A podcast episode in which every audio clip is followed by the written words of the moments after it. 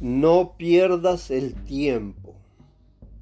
Todos conocemos la importancia del tiempo.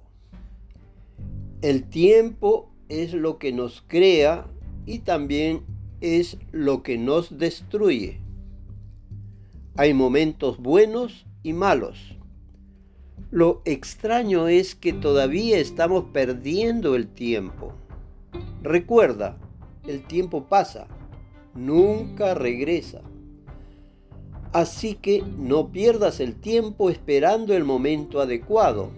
Sea lo que sea que estés planeando, comienza hoy, en este mismo momento, ya sea para darle alegría a alguien o cambiarte a ti mismo o algo más.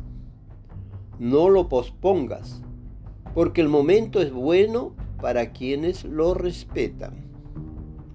Rade Rade.